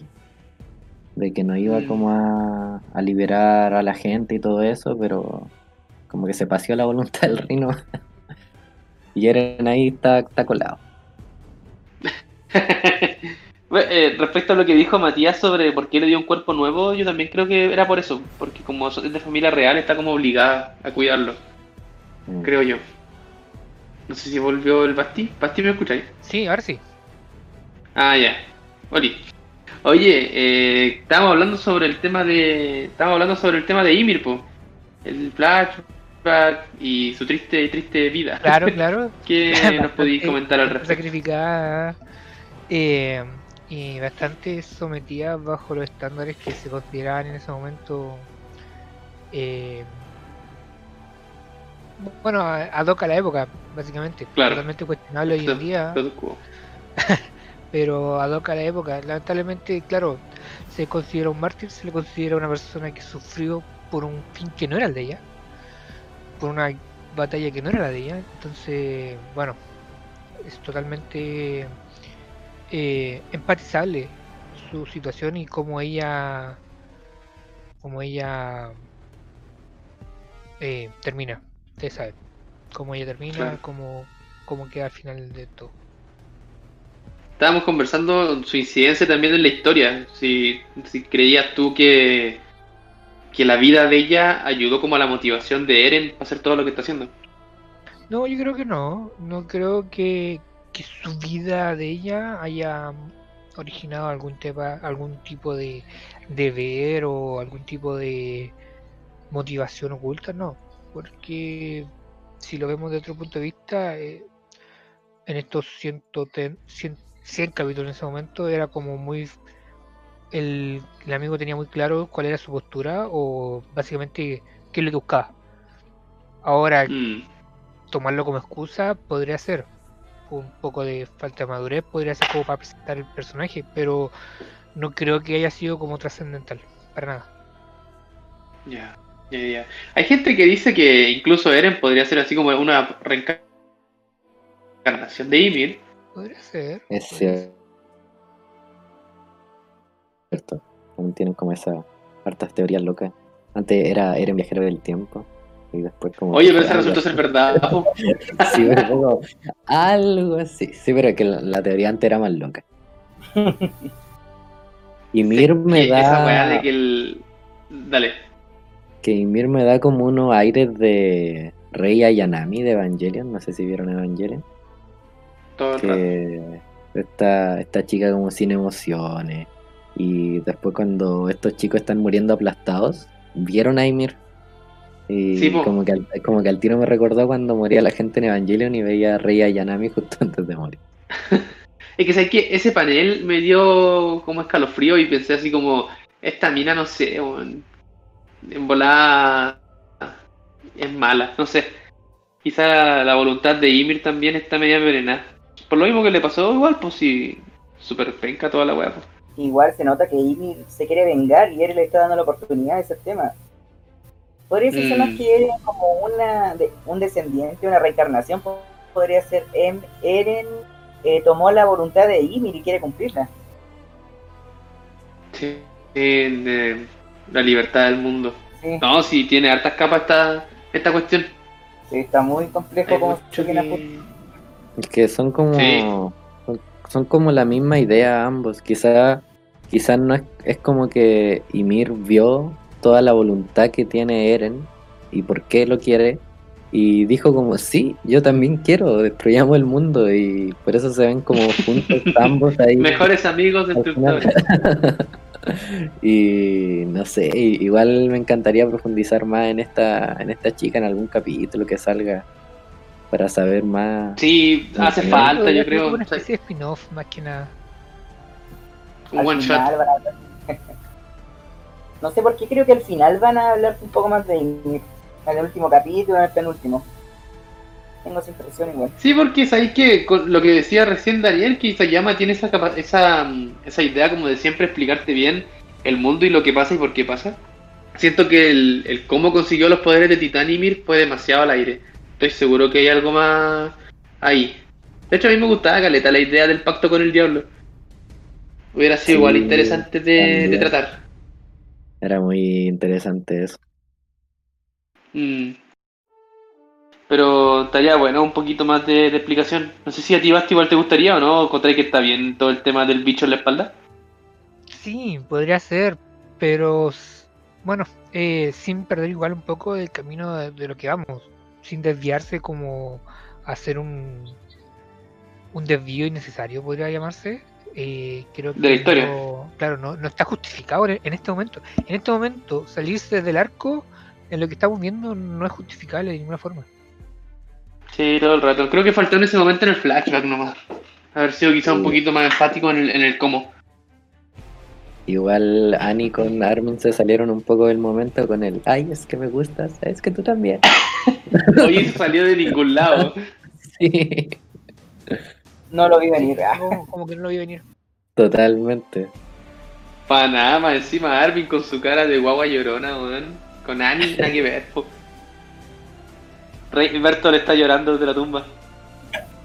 Yo primero pensaba que era como el- los sentimientos de Berto el que se le fueron a Armin, pero dijo de que no, Puede hace tiempo. Oye, sí, no, está- no está No mal, sé. no. Bueno, igual comparten pensamientos. Tal vez ahora conoció a Annie de manera más.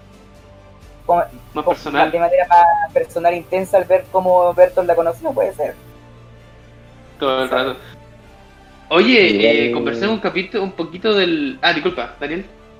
No, una cosa chica que igual que el otro día vi como el momento de revelación de Annie cuando se revela que es titán y como que decía, como que miraba a Armin y le, y le decía de que por qué, por qué la mira con esos ojos, de que le está lastimando el corazón al mirarla así y yo como, uh, uh, indicio. Uh, ahí había algo indicio". entonces. Foreshadowing. Hubo algo ahí, siempre hubo algo ahí. Puede ser. Amor entre rubios. Oye, eh, quería que comentáramos un poquito sobre el último capítulo respecto a la a la revelación de que el titán em, bestia podía tener alas. Sí, No sé si cacharon. También, también Claro, lo de sí. la titán femenina, de que tiene el poder de copiar los otros poderes. Sí, pues. mucha gente se quejó de que eso no lo habían, como no se había demostrado antes y que se lo sacaron como plot twist del trasero, por decirlo de una forma. Yo encuentro que hubo momentos en que se dio a entender que esas cosas se podían hacer. Por ejemplo, cuando Eren estaba en la cueva de los reyes, él se tomaba una una botellita con el líquido que le da el poder para, hacer, para endurecerse. po. Entonces igual tiene sentido. Igual como dato free, hay una, un dibujo que hizo Isayama de todos los personajes de la región de reconocimiento como titanes. Historia tenía alas, no sé si se acuerdan de eso. Sí, sí me acuerdo. Uh, no me acuerdo, buena. como una referencia a mitología nórdica, puede ser que Isayama está tomando la imagen de las valquirias para ponerte a la titán femenina voladora. La porque ¿Puede la valquiria guerrera, aunque a veces montan a caballo. Pero como el, el compadre ha tomado mi- referencia de mitología nórdica, puede ser que ya, una titán valquiria. Faltaría eso nomás. Martillo de guerra, no sé. Oye, tan leí por ahí también que ahora tiene sentido el, el opening de de la tempo- o sea, de la segunda temporada, pues, cuando se salía el titán bestia y salían todos estos animales. Tiene mucho sentido. Que eran como los titanes bestias. Eh, Claro, era- eran, eran como versiones anteriores. Había un tan dinosaurio, pues. Sí, me acuerdo que esa escena fue súper rara en el opening. Y era como, ¿qué? ¿Por qué? Pero bueno. Estamos viendo. y Pero- bueno, Yo no encuentro Sí. como que se hayan sacado de la nada esas cosas. Lo de, o sea, por vi- viendo lo del titán bestia, lo encuentro súper lógico de que tampoco, no es como si hubieran dicho, no, si el titán bestia puede sacar alas, no, sino que dijeron, hubo un titán que podía Claro. volar, que era un bestia, y este que salió ahora, que también tiene apariencia El cucaracho. como de ¿cómo le pájaro, va a poder, va a poder volar. Y lo de la titán femenina que tenga esta habilidad como de copiar otros, otros poderes, también me gustó porque siempre sentí de que la titán femenina no tenía como su característica especial. Como que el acorazado ya era acorazado, el colosal era gigante, cada uno como que tenía su, su cualidad especial y la titán femenina era como solo ella y tenía como el endurecimiento, pero que también lo podían hacer otros y el que tenga esta habilidad me hace como ya, entonces esta es la habilidad de la titán femenina. Sí, lo más interesante tranquilo. igual. Bati, ¿te escuchaba hablando algo de fondo? Igual una duda que me quedó fue con le- el tema del titán bestia. ¿Qué pasó con Seke en todo este tiempo? No sé. Sé que Porque yo creo que quizá Eren lo tiene metido en su cuerpo. Puede ser, porque ¿cómo Annie puede tomar poder de- del titán bestia si se supone que tiene que consumir una parte? A menos que lo hizo anteriormente. Pero aquí solamente tendría el poder del titán mandíbula, ese es el tema. Lo que pasa es que lo que explicó Falco es como él fue creado por el líquido espinal de Zeke, tiene como cierta parte de sus poderes, ¿cachai? Ah, Porque el titán, el titán de Falco tenía como cabeza de pájaro. Mm, El titán Ah. El titán. ¿Cachai? Entonces como que había absorbido cierta parte, porque no sé si se acuerdan, el titán de Ymir era... tenía garras nomás, por el titán mandíbula y dientes, pero no era nada como particularmente muy muy distinto. Entonces venía como de un titán puro, ¿cachai? En cambio el titán mandíbula que vimos después en Marley eh, tenía coraza. Entonces dicen que ese cabrón lo transformaron con el líquido espinal de Reiner. Mm, Igual titán mandíbula se pudo apreciar que potenciaba las habilidades de un titán puro. Era como el titán puro con una evolución, un power up, más que nada. Claro, entonces eh, yo también considero que no fue así como sacado de la nada. Y encuent- encuentro que es súper interesante ver cómo el- el- al titán femenino le están dando algo más que hacer porque antes era solo como, ah, ya, porque es Mina y porque es Annie, ¿cachai? Pero Isayama sabe mejor que eso, así que me deja tranquilo. sí. Eh, no sé si ustedes quieren comentar algo del último capítulo o si no, seguimos con, con la pauta. ¿Alguien quiere mencionar algo? ¿Qué fue como lo más importante que ocurrió en el último capítulo? Ah, La conversación de Eren. eh, ah, tema pero de- que la conversación como que ya lo comentamos. sí, pues, a ya, ya lo pasamos. Yo comentaría el Entonces penúltimo, vamos con... ¿Ah? Yo comentaría el penúltimo, pero el spoiler es fuerte. Eh, y ya para ir terminando un poquito, quiero que conversemos sobre algunas teorías que yo recuerdo al menos que no, que no se han resolvido. Eh, por ejemplo, el, el- bueno, no sé Daniel si tú quieres conversar de eso, así que porque quiero que conversemos un poco sobre el bebé historia, eh, la idea de que Armin es el narrador, ¿cachai? Cosas así. Mm, con tal de no hablar cómo terminaría la historia. o, o- Ya, porque bueno, entonces, eh, bien así como a grandes rasgos.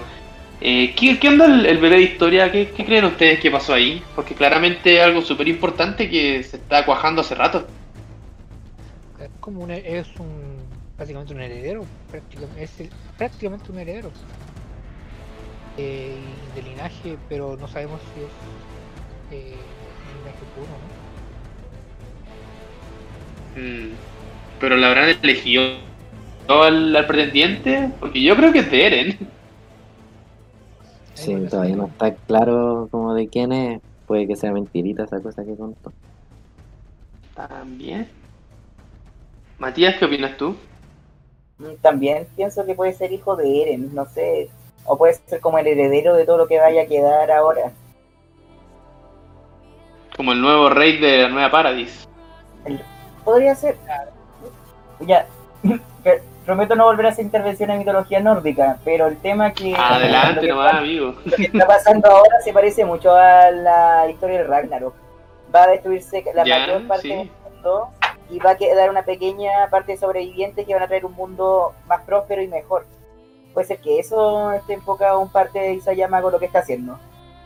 Y, y se supone que el hijo de historia podría ser el heredero, el que guía este nuevo mundo a la prosperidad. Mm, Idea. Suena.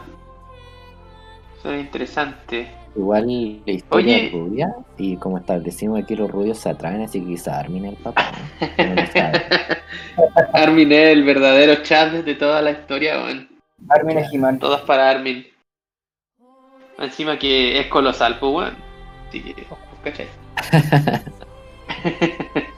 Oye, para ir cerrando un poquito, quiero que conversemos así también como a grandes rasgos, ¿cómo creen ustedes que se, para dónde se dirige esto?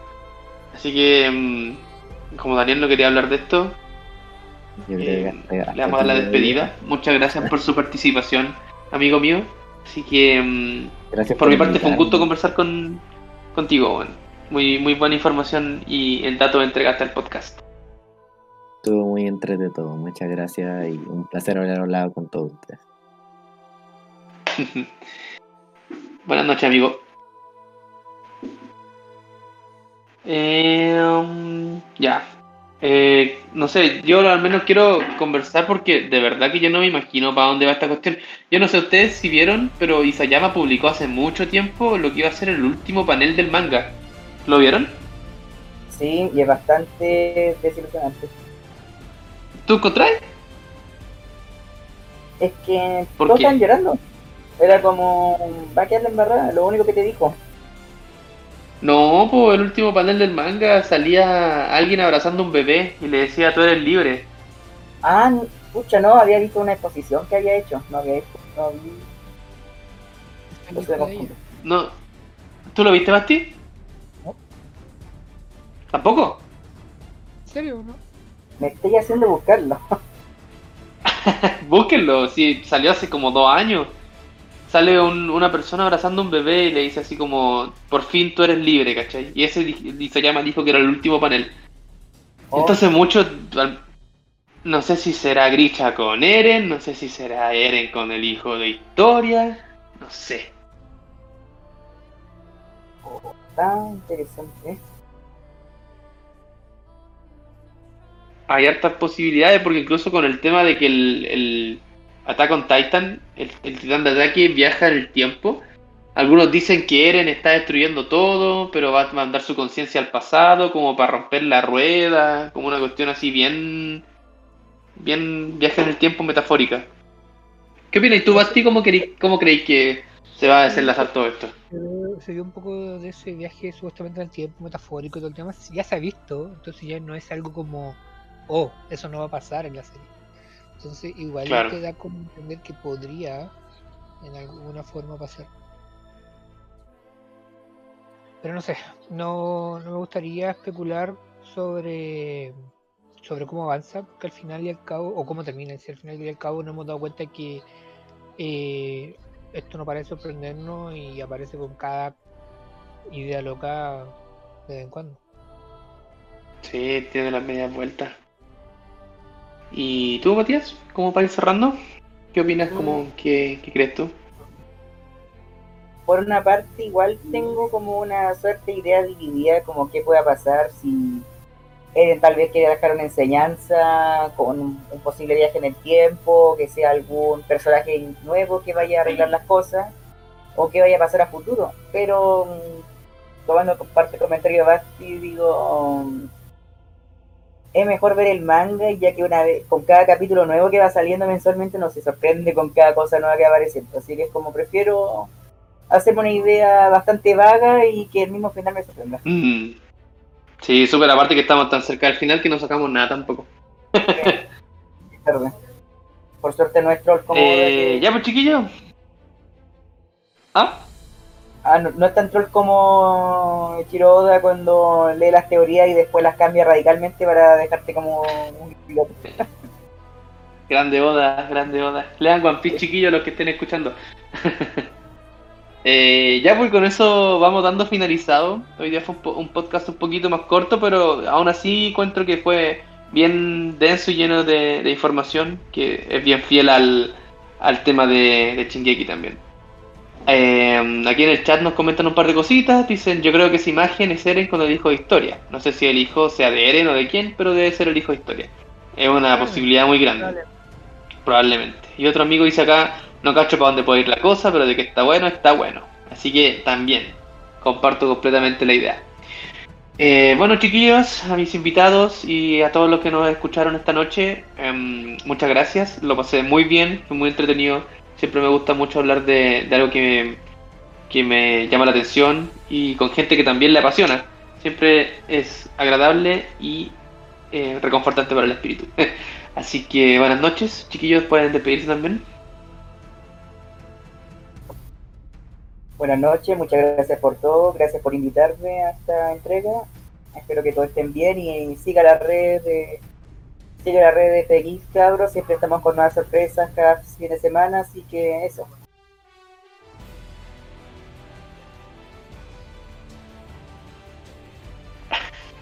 Eh, Saludos para Javier, que fue el DJ oficial esta noche. Las imágenes que están viendo también eh, en un PowerPoint oficial. y nada, pues sin él esto no hubiera sido posible. Eh, Basti, su despedida.